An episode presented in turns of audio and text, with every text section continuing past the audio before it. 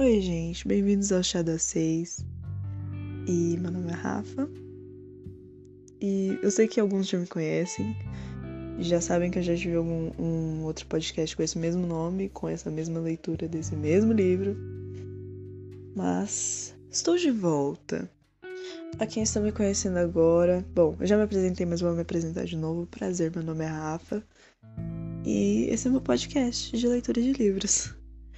Bom, para começar bem, nós vamos começar esse podcast aqui lendo Coraline. Olha só que surpresa para as pessoas que já conheciam meu outro podcast. Mas enfim, vai ser uma experiência boa para quem tá ouvindo pela primeira vez, tá bom? E quem já ouviu, finge que é a primeira vez. Então, sem mais enrolação, bora lá. Coraline capítulo 1 Coraline descobriu a porta logo depois que eles se mudaram. Era uma casa muito velha. Tinha um sótão sob o telhado e um porão embaixo do chão, além de um jardim cheio de mato com árvores gigantes e antigas. A família de Coraline não era dona de tudo.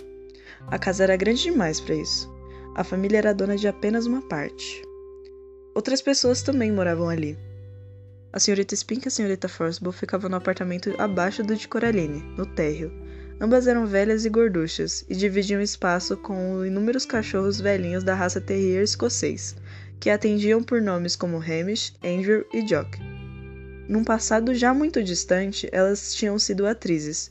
Isso foi o que a senhorita Spink contou para Coraline no dia que se conheceram. Sabe, Caroline, disse ela errando o nome de Coraline. A senhorita Forcible e eu fomos atrizes muito famosas na nossa época.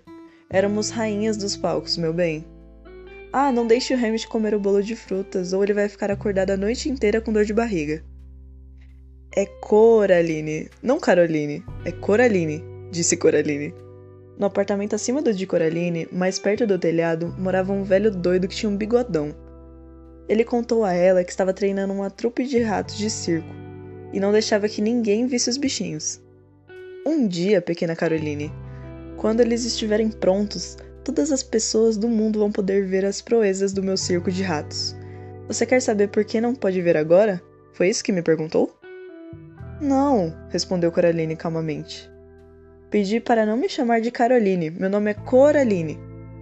Você não pode ver a trupe de ratos, continuou o vizinho, porque os ratos não estão prontos nem ensaiados. Eles se recusam a tocar as músicas que compus para eles. Todas as músicas que compus para os ratos começam com um papá, mas os ratos brancos só tocam chubiru-biru e por aí vai. Estou pensando em estimulá-los com diferentes tipos de queijo. Coraline não acreditava nem um pouco naquele circo de ratos. Provavelmente era só uma invenção do velho doido. No dia seguinte à mudança, Coraline saiu para explorar. E explorou o jardim. Era um jardim bem grande. Nos fundos havia uma quadra de tênis velha, embora ninguém jogasse tênis. A cerca ao redor da quadra estava esburacada e a rede já quase toda podre. Havia um canteiro de rosas abandonado com roseiras definhadas, cheias de cocô e ovos de inseto. Havia ainda um amontoado de pedras e um círculo formado por cogumelos marrons e cebosos que fediam muito quando eram pisados. Havia um poço também. No dia em que a família de Coraline se mudou, a senhorita Spink e a senhorita Forcible fizeram a questão de ressaltar quão perigoso aquele poço era e alertaram que Coraline passasse bem longe dele. Assim, a menina começou a sua missão de exploração por lá, pois, sabendo exatamente onde ele ficava, poderia evitá-lo no futuro. Ela descobriu o poço no terceiro dia, em meio ao mato desgrenhado que ficava ao lado da quadra de tênis, atrás de um arvoredo, uma roda de tijolos quase escondidos pela grama alta. Estava coberto por tábuas de madeira para evitar que alguém caísse lá dentro. Em uma das tábuas havia um buraco, e Coraline passou uma manhã inteira jogando pedrinhas e bolotas nele, esperando, contando, até ouvir o cluck que fazia-o cair lá embaixo na água. Coraline também explorava em busca de animais. Encontrou um ouriço e uma pele de cobra, sem a cobra, e uma pedra que parecia um sapo, e um sapo que parecia uma pedra. Encontrou um gato preto insolente que ficava nos muros, nos troncos das árvores, observando-a mas que escapulia quando a menina se aproximava para brincar com ele. Foi assim que ela passou suas primeiras duas semanas na casa, explorando o jardim e o terreno ao redor. Sua mãe a chamava para jantar e para almoçar, e Coraline tinha que estar bem agasalhada antes de sair de novo, pois naquele verão fazia muito frio. Mas mesmo assim ela saía todos os dias, até o dia em que choveu e Coraline teve que ficar em casa. O que eu faço agora? perguntou a menina. Leia um livro, sugeriu a mãe. Veja um filme. Brinque com seus brinquedos, vá importunar a senhorita Spink a senhorita Forcible ou o velho doido do andar de cima. Não, não, disse Coraline. Não quero fazer nada disso. Quero sair para explorar. Não me importa o que você vai fazer, respondeu a mãe de Coraline, desde que não faça bagunça. Coraline foi para a janela e ficou assistindo a chuva que caía. Não era o tipo de chuva sob a qual podia passear. Era de outro tipo, que se jogava do céu e se esborrachava no chão.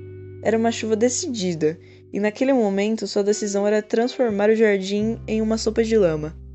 Já tinha assistido todos os filmes, estava entediada com seus brinquedos e já tinha lido todos os seus livros. Ela ligou a televisão, foi pulando de canal em canal, mas não havia nada além de programas de entrevistas e homens de terno falando sobre mercado de ações. Por fim, achou algo interessante: a parte final de um programa de história natural sobre uma coisa chamada camuflagem. Viu animais, pássaros e insetos que se disfarçavam nas folhas ou galhos, ou até mesmo de outros animais para tentar escapar dos perigos. Coraline gostou, mas logo o programa acabou e começou outro sobre uma fábrica de bolos. Era hora de dar uma palavrinha com o pai. O pai de Coraline estava em casa. Seu pai e sua mãe trabalhavam fazendo coisas no computador, ou seja, ficavam o tempo todo em casa. Cada um tinha seu próprio escritório. Olá, Coraline! disse o pai quando a filha entrou, sem olhar para a menina. Hum, bufou Coraline. Está chovendo. É, está caindo um belo temporal. Não, só está chovendo. Posso sair? O que sua mãe falou? Ela disse: Você não vai a lugar nenhum com essa chuva, Coraline Jones. Então, não. Mas eu quero continuar explorando. Então explore o apartamento, sugeriu o pai. Olha, aqui tem um pedaço de papel e uma caneta. Conte todas as portas e janelas, faça uma lista de tudo que é da cor azul, organize uma expedição para descobrir onde fica o aquecedor e me deixe trabalhar sossegado. Posso ficar na sala de visitas? Era na sala de visitas que os pais guardavam a caríssima e desconfortável mobília que a avó de Coraline deixara de herança quando morreu. Coraline não podia ir lá. Ninguém ia lá. O cômodo era usado em ocasiões especiais. Só se não fizer bagunça e não toque em nada. Coraline analisou as possibilidades com cuidado. Pegou o pedaço de papel e a caneta e seguiu em sua expedição para desbravar o apartamento. Descobriu o aquecedor, que ficava dentro de um armário na cozinha. Contou tudo que era azul, 153 coisas. Contou as janelas, 21 janelas. E contou as portas, 14 portas. Das portas que contou, 13 delas abriam e fechavam, mas tinha outra, a maior de todas, talhada em madeira escura num canto afastado da sala de visitas, que estava trancada. Para onde dá essa porta? perguntou a mãe. Para lugar nenhum, querida. Mas tem que dar em algum lugar. A mãe balançou a cabeça e disse: Venha, vou mostrar para você. Ela pegou um molho de chaves na parte de cima do batente da porta da cozinha. Olhou uma por uma e escolheu a chave mais velha de todas, a maior, mais escura e mais enferrujada. As duas foram para a sala de visitas e a mãe trancou a porta com a chave. A porta abriu. Sua mãe estava certa, não dava para lugar nenhum. Ela se abria para uma parede de tijolos. Quando isso tudo era uma casa só, explicou a mãe, a porta dava em algum lugar. Depois que transformaram em vários apartamentos, construíram essa parede no meio. O lado de lá é um apartamento vazio, que ainda está à venda. Ela fechou a porta e devolveu o molho de chaves ao batente da porta da cozinha. Você não trancou a porta, disse Coraline. Sua mãe deu de ombros. Pra que trancar? Não leva a lugar nenhum? Coraline não falou mais nada. Já estava quase escurecendo e a chuva ainda caía, tamborilando nas janelas e embaçando os faróis dos carros que passavam pela rua. Papai, você fez aquela receita de novo. Sim, é ensopadinho de batata com alho poró temperado com estragão e queijo gruyère. Coraline suspirou, então foi até o congelador, pegou batata frita e mini pizza de micro-ondas. Você sabe que eu não gosto dessas coisas, disse ao pai, enquanto sua comida girava e girava e o cronômetro do micro-ondas ia chegando ao zero. Que tal experimentar antes de dizer que não gosta? sugeriu o pai de Coraline, mas ela não cedeu. Naquela noite, Coraline ficou acordada na cama. A chuva já tinha parado e ela estava quase dormindo quando alguma coisa fez. Então ela se sentou. O barulho continuou. Coraline se levantou da cama e foi até a porta do quarto, olhando pelo corredor, mas não viu nada de estranho. Ela seguiu em frente, do quarto dos pais ouviu um ronco baixo, era o pai, e um resmungo sonolento, era a mãe. Coraline se perguntou se estaria sonhando ou seja lá o que aquilo fosse. Algo se moveu. Era mais que uma sombra e escapuliu pelo corredor escuro como um pequeno pedaço de noite. Coraline torceu para que não fosse uma aranha, elas lhe deixavam muito desconfortável. A forma preta entrou na sala de visitas e Coraline, um pouco nervosa, a seguiu. O cômodo estava umbreu. A única luz vinha do corredor. Parada à porta, Coraline lançava uma sombra enorme e distorcida no chão. Ela parecia uma gigante esbelta. Quando viu a forma preta sair lentamente debaixo do sofá, Coraline se perguntou se deveria ou não acender a luz. Ela parou por um instante e então correu na ponta dos pés até o canto oposto da sala. Não havia móveis naquela parte. Coraline acendeu a luz. Não havia nada ali, nada além de uma velha porta que se abria para a parede de tijolos. Ela tinha certeza de que a mãe havia fechado a porta, mas agora ela estava ligeiramente aberta, só uma fenda. Coraline chegou mais perto. Atrás da velha porta de madeira, só tinha uma parede de tijolos vermelhos. Coraline fechou, apagou a luz e foi para a cama. Ela sonhou com formas pretas que deslizavam de um lugar para o outro, evitando a luz, até que todas se encontraram sob a lua. Pequenas formas pretas com olhinhos vermelhos e dentes amarelos afiados. E começaram a cantar. Somos muitos para contar, difíceis de ver. Somos difíceis de ver, muitos para contar.